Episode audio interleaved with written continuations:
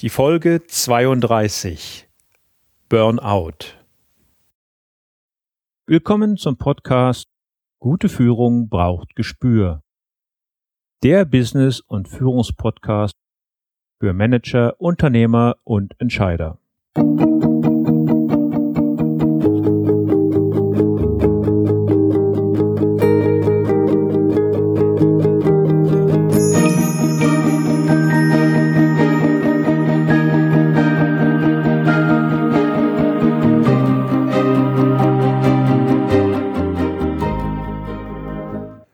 Hallo und herzlich willkommen. Mein Name ist Thomas Reining und ich unterstütze Manager, Unternehmer und Nachwuchskräfte als Führungskräftecoach und Trainer.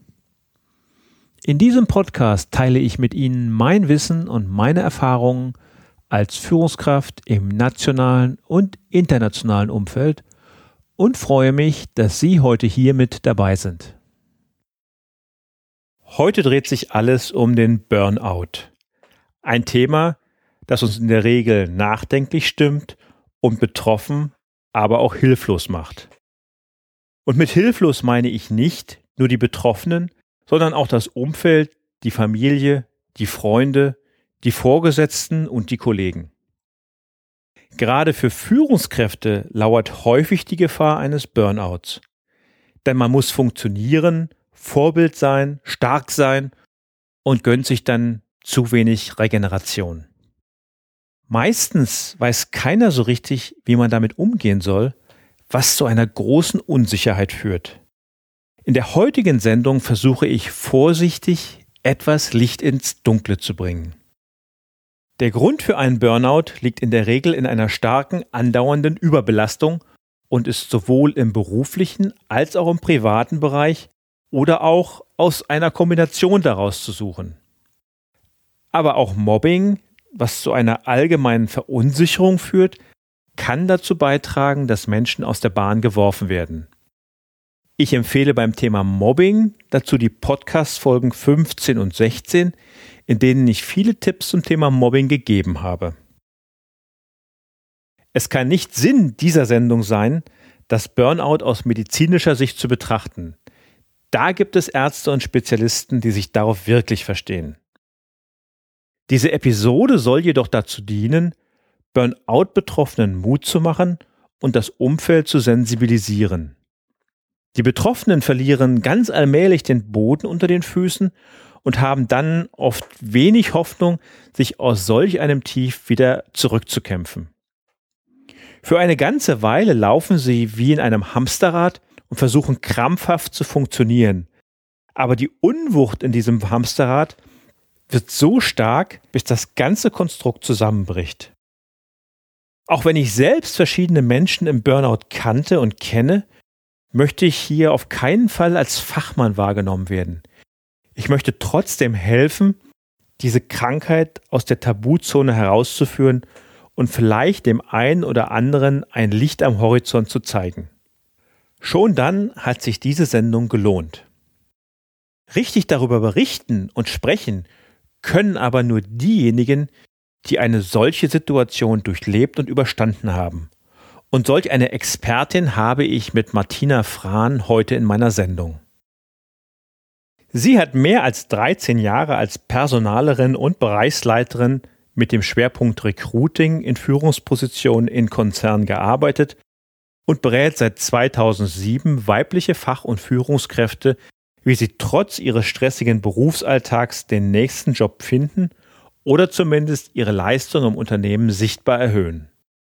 Im Jahr 2009 stellte sie bei sich selbst fest, dass das morgendliche Aufstehen und kleinste Arbeiten zur unendlichen Qual wurden, die ersten Anzeichen einer persönlichen Disposition.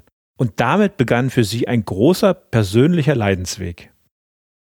Ich bin sehr dankbar, dieses Gespräch heute mit Martina Frahn führen zu dürfen, indem sie ganz offen über ihre damalige Situation berichtet und erzählt, wie sie sich in ihr Leben zurückgekämpft hat. Eine ehrliche und bewegende Geschichte, die vielen anderen Menschen in einer ähnlichen Situation ganz viel Mut machen kann und Mut machen sollte. Gehen wir nun rein in mein Gespräch mit Martina Frahn. Ja, guten Morgen, Martina. Vielen Dank für deine Zeit, für das heutige Gespräch. Du hast ja selbst viele Jahre als Führungskraft in Unternehmen gearbeitet und dich dann 2007 selbstständig gemacht. Irgendwann hast du dann festgestellt, dass die tägliche Arbeit nicht mehr richtig funktioniert, nicht mehr richtig geht, dass keine Kraft mehr da ist. Magst du unseren Hörern einmal erklären, was damals mit dir passiert ist? Ja, gerne. Ähm, ja, lieber Thomas, auch guten Morgen von, mir, von meiner Seite. Ähm, ja, mein Burnout, um es gleich auf den Punkt zu bringen, also meine permanente Überlastung, die fand 2009 ihren Höhepunkt. Und das, was sich in den letzten Jahren angesammelt hatte, das kam da einfach zum Ausbruch. Ich habe einfach irgendwann gemerkt, dass ich nicht mehr konnte. Das heißt, ich konnte weder meinen Alltag richtig leben, geschweige denn geschäftlich etwas auf die Beine stellen. Und ähm, das zeigte sich halt in so verschiedenen Dingen. Das heißt, ich kam nicht mehr aus so negativen Gedankenschleifen heraus. Das wiederholte sich immer und immer wieder und es drehte sich auch nur um Probleme. Ähm, ich habe es nur unter sehr großen Anstrengungen geschafft, morgens aufzustehen. Das ist ja für einen gesunden Menschen auch kaum vorstellbar. Da muss man sich eigentlich zusammenreißen und macht das. Das ging aber nicht mehr. Ich hatte so gut wie keine sozialen Kontakte mehr. Ich habe mich nur noch zu Hause aufgehalten. Und wenn ich doch mal jemanden getroffen habe, dann habe ich mich tagelang, zum Teil wirklich wochenlang darauf vorbereitet, also mental eingestellt, du musst da jetzt raus, damit ich es an dem Tag schaffe, eben wirklich aus dem Haus zu gehen. Und hatte trotzdem noch tausend Gründe kurz vorher, warum ich es nicht muss. Und habe tatsächlich auch ein, zwei Mal solche Termine abgesagt, was man ja auch so als gesunder Mensch gar nicht nachvollziehen kann. Dann gab es noch sowas, ich war permanent müde und einfach total ausgelaugt und erschöpft. Ähm, und alles, was vermeintlich zusätzlich kam, das war gleich viel zu viel und eine Bedrohung. Also ich sag mal, es kam einfach eine Anfrage von einem Kunden und dann habe ich gedacht, nee, das schaffst du eh nicht, ist alles viel zu viel, alles äh, totale Katastrophe. Und das war dann ganz zum Schluss so schlimm, dass ich so dermaßen erschöpft war, dass ich auch beispielsweise kein Auto mehr fahren konnte. Kann man sich ja auch nicht so vorstellen. Ja, das heißt, dann, ja, Entschuldigung. Das heißt, das kam schleichend oder war das, als ob da einer einen Schalter umgedreht hat? Nee, das, äh, das kam wirklich schleichend. Das, äh, das hat sich immer mehr so aufgebaut. Äh, ich habe das eine Mal gemerkt. Also das erste, was ich so gemerkt habe, war, dass ich halt wirklich morgens nicht mehr aufstehen stehen konnte. Und dann natürlich irgendwann, dass ich nicht mehr ähm, aus diesen Gedankenschleifen rauskam. Also dass ich mich da auch irgendwie so unheimlich gerne reingeschmissen habe. Und ähm, ja, und äh, so hat sich das nach und nach aufgebaut, ja. Ja, ich finde das, find das beeindruckend, wie, wie offen du über die Situation redest. Wenn man in solch eine Burnout-Situation gerät, dann hat das ja meistens eine Vorgeschichte. Hoher Arbeitsdruck, vielleicht auch Unstimmigkeit mit Kollegen oder Mitarbeitern, mhm. Doppelbelastung, Beruf und Privat, mhm. zu wenig Achtsamkeit auf sich selbst. Mhm. Kannst du hier mal deine Erfahrungen mit uns ja, teilen? Sehr gerne. Also es ist eine gute Kombination aus allem, was du jetzt gerade gesagt hast. Es ist in der Tat so, dass es eine lange Vorgeschichte hat. Also nehmen wir, nehmen wir nochmal äh, die äh, Festanstellung, äh, denn das ist wirklich über viele Jahre hat sich das aufgebaut. Ähm, das, was ja viele Leute auch kennen. Ich hatte sehr viel Arbeit, auch an Wochenenden. Also ich habe es einfach nicht richtig geschafft, ähm, eine Abgrenzung zwischen Arbeits- und Privatleben herzustellen. Mhm. In der, Im Unternehmen war es eine Mischung aus Neuem und gleichzeitig sehr viel Routine, die mich tatsächlich gelangweilt hat. Also ich bin auch oft von der Geschäftsleitung so und von Kollegen recht ambivalent behandelt worden. So als Personalerin ähm, ist es ja so, äh, und speziell auch in der Leitungsfunktion, muss ich, musste ich halt oft natürlich erklären, das kennt, aber kennt eigentlich jeder Personaler, ähm, warum ich denn überhaupt äh, meine Berechtigung habe, im Unternehmen äh, etwas tun zu dürfen. Und Personalerthemen kann ja eigentlich auch jeder so. Genau, und die bringen alle keinen Umsatz, ne? ja, genau, und die bringen alle keinen Umsatz. Ich sag mal so, es ist ja auch so, ein paar Dinge kann man natürlich auch, ja. aber ähm, um es wirklich strukturiert zu machen, planvoll vorzugehen, strategisch vorzugehen, ist schon das Personalerwissen recht gut und äh, kann helfen. Und ähm, ja, und dann gleichzeitig wurde ich eben äh, zu allen Personalerthemen auch von der Geschäftsleitung mit äh, ins Boot geholt oder auch meine Mitarbeiter natürlich. Und ähm, das äh, war auch zum Beispiel sowas, was, was für mich in der Ambivalenz ähm, nicht so gar einfach auszuhalten war. Ähm, und ich erinnere mich an, an, einen Spruch von einem der Geschäftsführer, der dann mal zu mir sagt, ich kam mit einem Thema zu, zu mir, ähm, da ging es halt um Konflikte und dann sagte er, naja gut, als Personalleiterin müssen Sie ja mit allen Mitarbeitern auskommen. Äh, das ist natürlich so ein Killer-Argument. Totschlag. Damals, bitte, ja genau, Totschlag. Äh, damit ist klar, ich habe überhaupt keine Lust, äh, mich damit auseinanderzusetzen. Und damals konnte ich natürlich auch nicht damit ähm, darauf wechseln. Ich war auch wirklich vor die Stirn äh, geschlagen, so wie man das ja sagt. Und weiß halt heute natürlich, dass es klar war, das war auch ein, ein Machtgehabe, weil er sich mit der, Vorsitz mit der ähm, vorliegenden Situation einfach nicht auseinandersetzen wollte. Und ich hatte damals einfach keinen ausreichenden Abstand dazu, dass ich einfach nicht erkennen konnte, was lief neben der verbalen Aus, ähm, Aussage, ne, die mhm. mir entgegengebracht wurde. Und das habe ich natürlich in meiner, während meiner Krankheit und danach gelernt und das kann ich heute wesentlich besser. Und ähm, ja, und dann hat sich das so im Unternehmen so entwickelt, dass man nicht mehr mit mir arbeiten wollte, hat man mir aber nicht gesagt. Äh, das habe ich dann an so typischen Dingen gemerkt, dass ich keine Informationen mehr bekommen habe. Von, der, von welcher Seite? Von der Geschäftsleitung oder vom Kollegenkreis? Ja, von der Geschäftsleitung, genau, von der Geschäftsleitungsseite her, genau. Ich war ja äh, Bereichsleiterin, das heißt eine Ebene darunter. Und äh, ich bin dann zu bestimmten Themen nicht mehr eingeladen worden und sowas und habe ich dann gemerkt. Ging das schon so ein bisschen in Richtung Mobbing? Ja, das äh, muss ich ganz ehrlich sagen. Das ist mir aber in der, in der Zeit überhaupt nicht klar gewesen. Das ist mir erst im Nachhinein, als ich das alles dann mal wirklich bearbeitet habe, ja, und mir mal klar gemacht habe, was da so war, ist das, geht das schon in die Richtung. Und ähm, das war schon ähm, also heftig auszuhalten. Das war zum Beispiel ein Geschäftsführer. Das ist eigentlich ist diese Situation lächerlich, aber auszuhalten ist sie damals sehr, sehr schwer gewesen. Und zwar, wenn er mich gesehen hat, ähm, äh, hat er sich umgedreht und ist äh, wieder in sein Büro gegangen oder in die andere Richtung gegangen. Und das äh, ist schon also ein, ein eigentlich lächerliches und Kleinkindverhalten, aber für mich war es schon schwer, damit umzugehen. Das äh, muss ich schon sagen. Mhm. Da sind auch so die ein oder anderen Tränchen geflossen, die ich natürlich nicht ähm, öffentlich gezeigt habe, aber wo ich schon dann meine gute Freundin hatte, die mich dann immer wieder aufgebaut hat und mhm. ja, wie ich dann damit ähm, äh, umgehen konnte. Ja, die, das mhm. sind so, das sind so sehr oft die ersten kleinen Anzeichen mhm. äh, von Mobbing. Ich habe dazu auch Folge 15 und 16 mhm. Äh, eine Sendung zum Mobbing gemacht, worauf man achten soll, was man bedenken soll, wie man vorgehen sollte als Betroffener. Oft ist es aber auch so, dass man es dass man es gar nicht so wahrnimmt oder auch teilweise auch gar nicht wahrnehmen möchte und dann in so einen Strudel reinkommt. Ja, mm, genau, klar, das war bei mir auch so. Ich, ich konnte es eigentlich gar nicht fassen, also das Verhalten. Ich, ähm, und dann habe dann gedacht, das, äh, nee, das ist, äh, ist halt so, ja, also gut, dann musst du damit jetzt halt umgehen.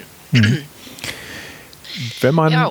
wenn man hm. jetzt ähm, in so einer Situation steckt mit einem Burnout, mhm.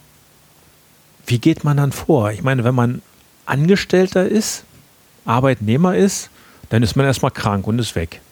Mhm. Wie bist du damit als Selbstständige umgegangen? Wie, wie, mhm. Ja, also ich kann die Frage gut verstehen. Ich kann auch gut verstehen, dass man äh, das Gefühl hat, man müsste doch sowas auch planen und planvoll angehen und strukturiert angehen. Nur in der Situation, in der man dann ist, kann man leider nichts mehr planen. Da ist man auch ähm, nicht mehr fähig, irgendwelche Energie aufzubringen. Und ähm, ähm, bei mir war es dann so, das war ja dann in der Selbstständigkeit schon. Ich hatte dann lange Zeit einfach, wusste ich auch nicht, wie ich mich am Markt wirklich platzieren ähm, soll. Und äh, dadurch hat es dann so eine permanente Dauerbelastung, ähm, hat dazu geführt zu einer permanenten Dauerbelastung und auch eben Dauererschöpfung.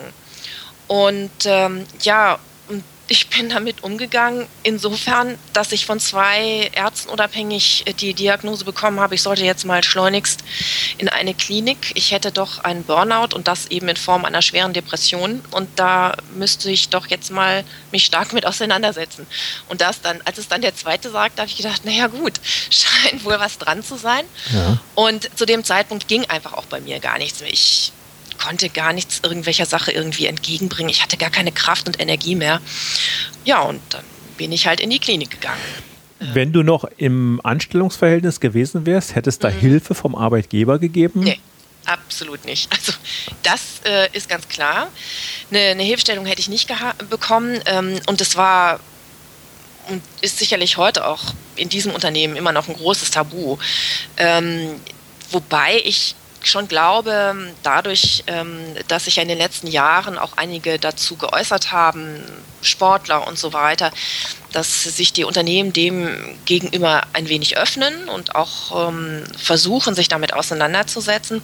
Aber dort hätte ich auf keinen Fall eine Unterstützung bekommen und das war, wäre auch ein Makel gewesen. Also nicht leistungsfähig gleich, schlecht gleich, falsch in der Position gleich, sehr wahrscheinlich sogar falsch im Unternehmen. Also ähm, ja, es gibt ja dieses, äh, dieses Beispiel von dem Hannoveraner Torhüter Robert mhm. Enke.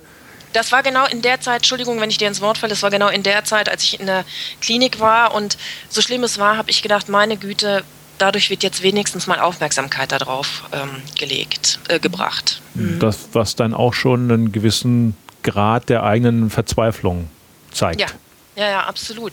Und es ist natürlich auch von außen so wahnsinnig schwer nachzuvollziehen, dass jemand ähm, tatsächlich dann ähm, ja den Freitod wählt und äh, obwohl er Familie hat und so weiter. Das, ich weiß, dass das kaum nachvollziehbar ist. Das Ding ist auch, ich weiß gar nicht, ob er sich wirklich töten wollte in dem Zusammenhang, ob er wirklich nicht mehr leben wollte. Was er, was ich aus meiner Erfahrung heraus sagen kann, ich wollte einfach nicht mehr in dieser Gedankenschleife sein, in dieser Erschöpfung sein.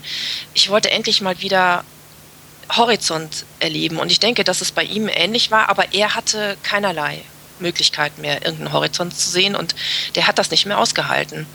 Und natürlich ist es schwer nachzuvollziehen, auch wenn sich jemand vor einen Zug wirft und man weiß, dass der Lokführer darunter leiden wird und, und, und, ja. Ähm, aber das ist so stark und diese Verzweiflung und ähm, was man da fühlt, dass das, das geht gar nicht mehr anders. Also bei mir war es Gott sei Dank nie so weit, weil ich so erschöpft war. Ich habe schon drüber nachgedacht, aber ich wäre niemals noch bis zur Bahn gekommen. Das hätte ich einfach nicht geschafft körperlich. Mhm. Und das äh, geht äh, vielen so, dass die äh, gar nicht mehr ähm, die Energie haben oder die Kraft haben, mhm. etwas in der Richtung zu tun. Wenn man in eine solche Situation gerät, in der ja praktisch alles zusammenbricht, Mhm. Was sollte man dann tun? Wie sollte man sich verhalten, um sich da wieder rauszubuddeln? Oder die Frage mhm. andersherum gestellt, ist man überhaupt selbst in der Lage, etwas zu tun? Mhm.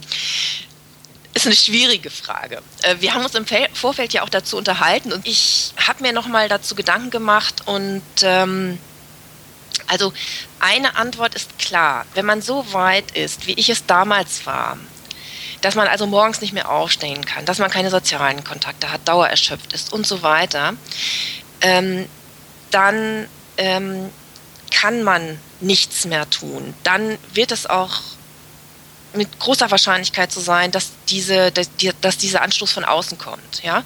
Dass man wirklich sich professioneller hilft in Form von Ärzten, Psychotherapeuten, Kliniken und so weiter. Und ähm,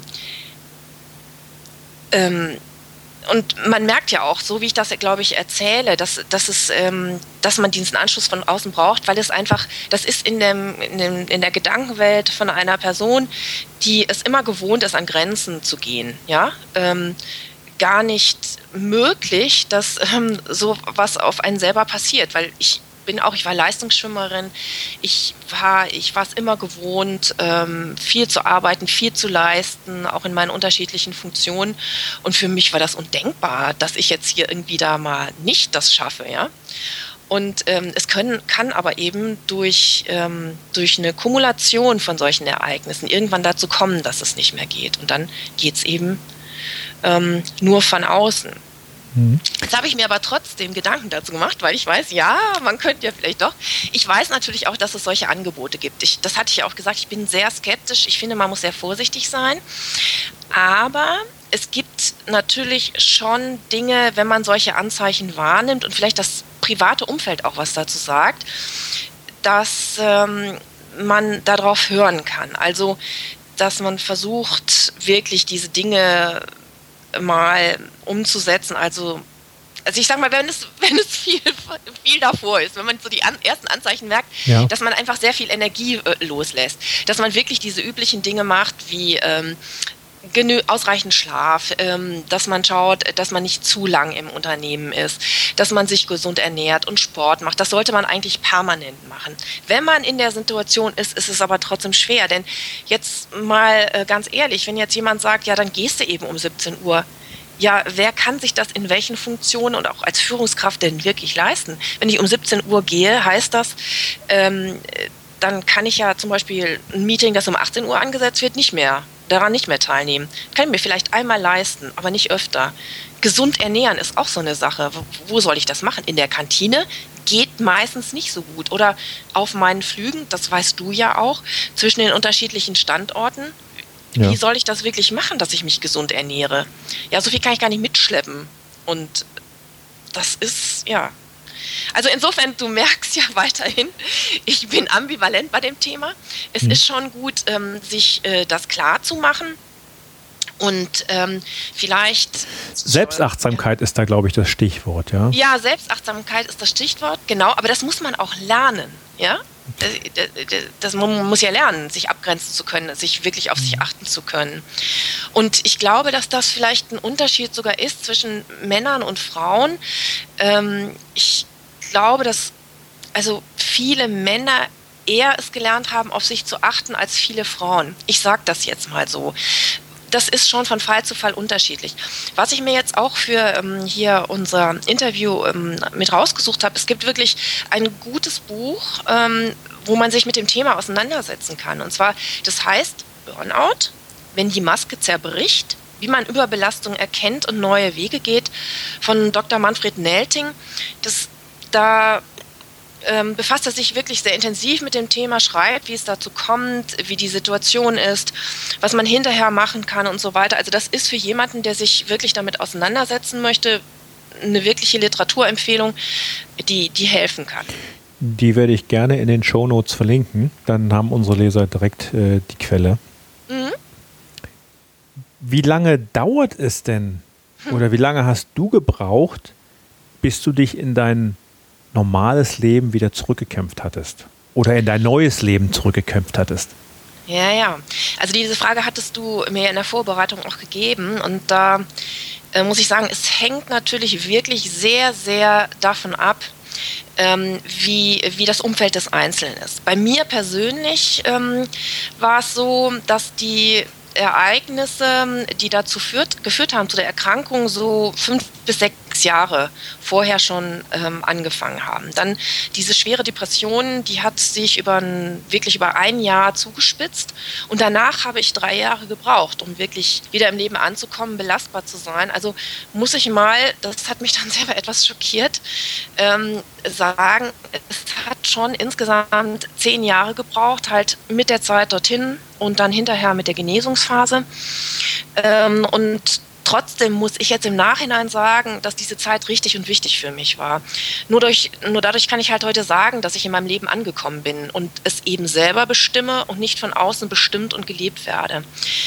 Ich kann heute so mit großem Stolz sagen, ich bin die alte Neue denn ich habe natürlich mein ganzes Wissen aus der Zeit davor und meine Erfahrungen und ähm, durch die ähm, Auseinandersetzung mit mir selbst und dem Erlernten bin ich heute eben eine gute Mischung aus alt und neu und das ist auch was, was ich meinen Kundinnen sehr gut äh, mitgeben kann. Denn ähm, ich verstehe, was es bedeutet, über einen sehr langen Zeitraum erschöpft zu sein, aber eben auch, sich wieder rauszuhangeln äh, daraus und ähm, wieder richtig anzukommen und dann wieder richtig mit Schwung ähm, ja, durchzustarten und sein Leben auch dann mit Zufriedenheit zu leben. Kann man das alleine schaffen oder braucht man da gute Freunde, Familie, mhm. Partner? absolut. Also alleine schaffen glaube ich nicht, dass das geht. Äh, man braucht genau ähm, diese Mischung äh, ganz als allererstes Mal den richtigen Arzt, den richtigen Therapeuten, die richtige Klinik. Dann, wenn man es hat, sehr gut natürlich einen Partner, der sich damit auseinandersetzt und der das akzeptiert und äh, dann auch mitgeht. Und ähm, vielleicht Freunde, wenn man die hat, ähm, die das auch verstehen und ähm, zum Beispiel nicht sowas sagen, ja, das machst du schon, weil das ist mit das Schlimmste. Das Denken, das weiß man ja vorher schon. Ja, ja, ich mache das schon. Ja, aber nur wie? Ja, das ist ja die große Frage. Also diese Kombination aus den aus äh, außen rum, wenn man das zulassen kann, dass man das wirklich annimmt, dann äh, hat man eine Chance, damit umzugehen. Aber alleine kann man das auf keinen Fall. Wie kann man oder hast du Tipps für uns, wie man solche Burnout-Situationen vermeiden kann? Wir sprachen ja gerade schon mal mhm. über die Selbst, äh, ja, das Selbst auf sich achten, mhm. ähm, vernünftiges, gesundes Essen mhm. und so weiter. Vielleicht auch Rituale, die man in seinem Leben hat. Ja, das ist sehr gut, mhm, genau. Bei so einer Erkältung kann man sich immer warm anziehen, um davon verschont ja. zu bleiben.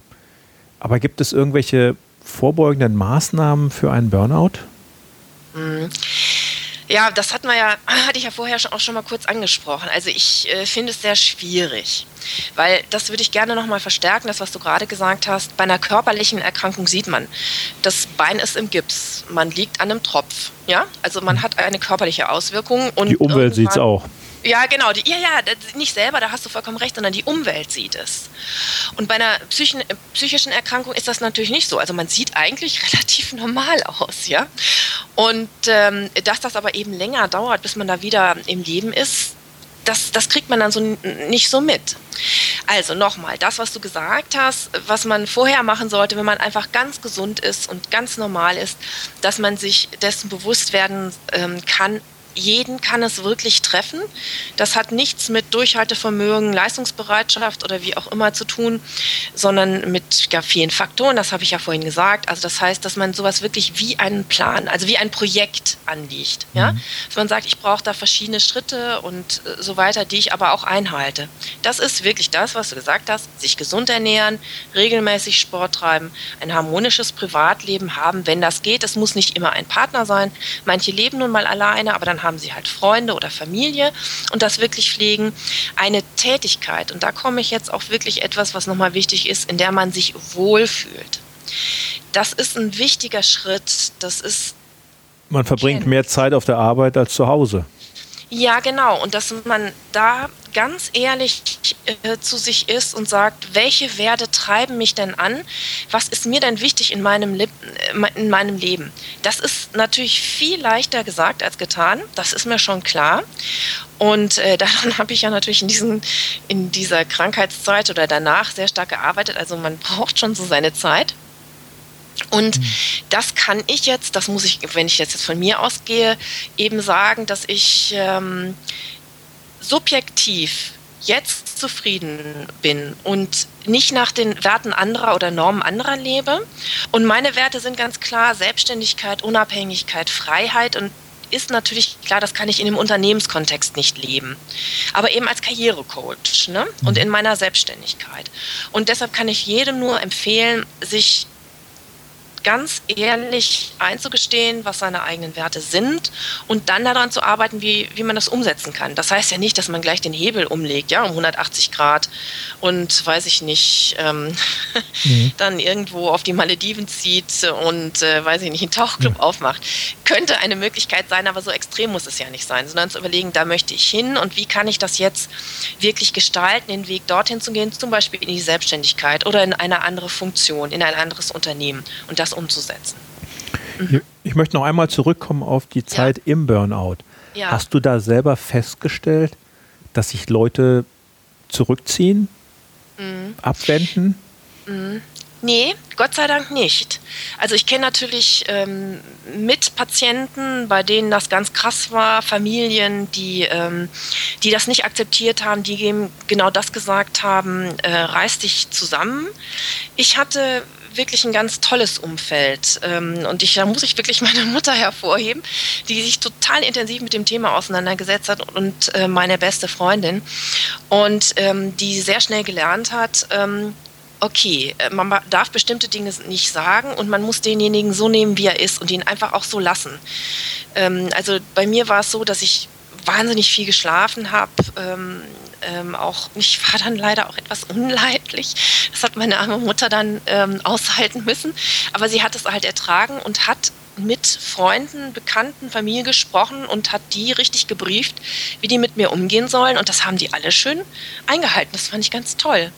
Da ist nur eine damalige sehr gute Bekannte, ähm, die hat den Kontakt abgebrochen, ähm, weil sie sich damit nicht und mit mir, meiner Art nicht ähm, abfinden nicht mehr zurechtkam. konnte ja, ja, die kam damit nicht zurecht. Die hat mir dann, also die hat aber zum Beispiel sowas gesagt, naja, das ist ja super, da kriegst du jeden Tag Massage, das ist ja toll. Und ähm, ja, wie, dann kriegst du kraniosakrale Massagen, das ist ja super, das ist ja wie im Hotel. Da habe ich gedacht, ja super, ich brauche das aber, das ist nicht wie im Hotel. Und da habe ich ein bisschen aggressiv drauf reagiert und äh, damit Verständlich. umgehen. Ja, das war wirklich, also sie hatte mir so suggeriert oder sagen wir mal so, ich habe das so wahrgenommen, als ob ich jetzt auch so ein bisschen hier so so einen, so einen, ähm, so einen Wellnessurlaub machen würde und hatte so das Gefühl, sie versteht gar nicht, wie schlecht es mir eigentlich geht. Ja, so, dass das Maßnahmen sind, die ich brauche, um überhaupt die Chance haben, habe, wieder in ein normales Leben zu kommen. Und ja, gut, aber das ist auch die einzige. Alle anderen muss ich wirklich sagen, da muss ich nochmal herzliches Danke sagen an alle, äh, die mir da geholfen haben und die mich da unterstützt haben. Ja. ja. Ähm, so zum Abschluss, Martina, mhm. magst du uns vielleicht deinen größten Fehler im Zusammenhang mit dieser Krankheit verraten? Sei es davor gewesen, mhm. während der Krankheit oder auch danach? Also ich möchte es ein bisschen umformulieren. Ich glaube nicht, ähm, dass ich so Fehler gemacht habe. Aber was ich anderen mitgeben möchte, ähm, welche Fehler sie machen könnten, wäre halt folgendes. Wenn man nochmal die Zeit betrachtet, die davor ist, dann ist es sowas wie, sich nicht ausreichend abgrenzen zu können. Wobei, das konnte ich ja tatsächlich auch nicht. Und ähm, Kollegen vielleicht auch zu freundlich betrachten. Also, dass, ähm, dass es da einen Machtkampf im Unternehmen gibt, den zu ignorieren und zu glauben, dass die Ko Kollegen immer wohlgesonnen wären. Mm. Insofern war das schon etwas, was auf mich zutrifft. Währenddessen, ähm, das habe ich schon immer gemacht, also sich nicht auf die Ärzte und Therapeuten einzulassen, das kann ich nur jedem sagen, das ist ganz schlecht, sondern wirklich das eigene Krankheitsbild anzunehmen und zu sagen, ähm, ich muss mich damit auseinandersetzen, das ist einfach auch eine Riesenchance, die ich habe, denn wenn ich das wirklich so annehme, wie es ist, hilft es mir. Ja, und das danach das Gelernte eben nicht umzusetzen und sich nicht immer wieder auch mal eine Auszeit zu nehmen und zu überlegen, wo stehe ich denn? Falle ich wieder in alte Verhaltensmuster zurück oder habe ich das eigentlich ganz gut im Griff? Ähm, was kann ich da nochmal verändern? Wie kann ich das äh, anpassen? Ja, und dabei wirklich auf seine Körpersignale wirklich liebevoll zu achten, sich selber zu achten und dann hat man eine gute Chance, das auch wirklich wieder, also wieder wirklich wieder gut ähm, gesund zu sein und gut im Leben zu stehen. Im Leben zu stehen, genau. Wie ich. Ja, ich muss sagen, also ich finde es äh, fantastisch, erstmal, wie offen du über diese Krankheit sprichst, wie du damit umgehst, wie du das verarbeitet hast und äh, ja auch wie du, wie du jetzt im Leben stehst. Wir kannten uns vorher ja nicht, also ich kann das mhm. nicht vergleichen, aber äh, wunderbar, äh, wie du darüber sprichst und äh, welche guten Tipps du unseren Hörern hier mit auf den Weg gibst. Ja, vielen Dank. Ich hoffe wirklich, ähm, dass der eine oder andere sich damit so auseinandersetzen kann. Und ja, herzlichen Dank auch. Das ja. ich sehr gerne gemacht. Ja, wichtig ist natürlich auch zu wissen, es ist eine ganz normale Krankheit, die man auch heilen kann. Man muss davor nicht den Kopf in den Sand stecken. Ja, genau. Das, das und den Mut sollte eigentlich jeder mitnehmen. Ja, genau. Ich glaube, das sind gute Abschlussworte und ähm, das, das ist wirklich wichtig. Es geht, ja, es dauert seine Zeit. Das ist natürlich etwas, was sehr verschrecken kann, aber trotzdem, es geht und hinterher ist man viel besser im Leben angekommen und kann das viel besser genießen und zufrieden sein. Ja, und ich glaube, dass ich das beste Beispiel dafür bin. Ich freue mich. Ich freue mich, dass ich dich kennenlernen durfte. Vielen Dank, Martina, und herzlichen Dank für dieses Interview. Ja, ebenfalls. Herzlichen Dank, Thomas. Ja, tschüss. Tschüss. Das war mein Gespräch mit Martina Frahn, die nach meiner Einschätzung eine beachtliche kämpferische Leistung gezeigt hat und mit ihren Erfahrungen heute vielen Menschen als Beispiel dienen kann, niemals aufzugeben. Besonders beeindruckend ist der Umstand, dass sie diese für sie so schwierige Zeit angenommen hat und heute ohne groß mit der Welt zu hadern den Blick in die Zukunft gerichtet hat. Vielleicht kann diese Sendung dazu beitragen, mutlosen Betroffenen etwas Hoffnung zu machen und zu zeigen, es gibt ein neues altes Leben. Und als Unternehmer und Führungskraft achten Sie bitte auf sich, denn Sie tragen auch Verantwortung für Ihre Mitarbeiter und Ihr Ausfall kann oft schwerwiegende Folgen haben. In der nächsten Woche geht es dann erneut um das Thema Burnout. Dann geht es darum, was ein Unternehmen tun kann, um hier vorzubeugen. Seien Sie gespannt und wenn Sie schon heute neugierig sind, auf meinem Blog verrate ich Ihnen, wer mein Gesprächspartner in der nächsten Woche sein wird. Auch wenn das Thema keinen Anlass zur Freude gibt, hat es mir wieder Spaß gemacht, diese Sendung für Sie zu produzieren. Das war's für heute. Ich sage Tschüss, bis zum nächsten Dienstag. Ihr Thomas Reining. Zum Abschluss lade ich Sie ein zu einem kostenlosen Webinar am 25. Februar um 19 Uhr. Zusammen mit meiner Kollegin Nina Strohmann sprechen wir dann darüber, wie Sie mit Kritik souverän umgehen können. Den Link zur Anmeldung finden Sie selbstverständlich auch in den Shownotes zu dieser Sendung unter www.gute-führung-braucht-gespür.de Folge 32. Führung und Gespür bitte mit UE schreiben. Und wenn Ihnen diese Sendung gefallen hat, würde ich mich sehr über eine Sternebewertung in iTunes freuen.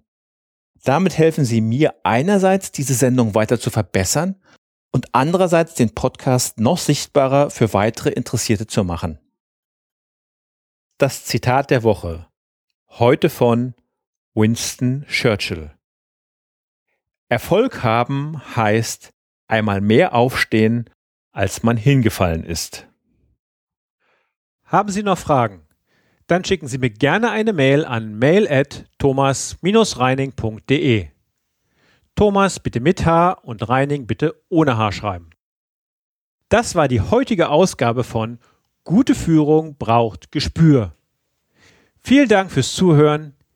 Ich bin Thomas Reining und ich freue mich auf die nächsten Folgen mit Ihnen im Business- und Führungspodcast für Manager, Unternehmer und Entscheider.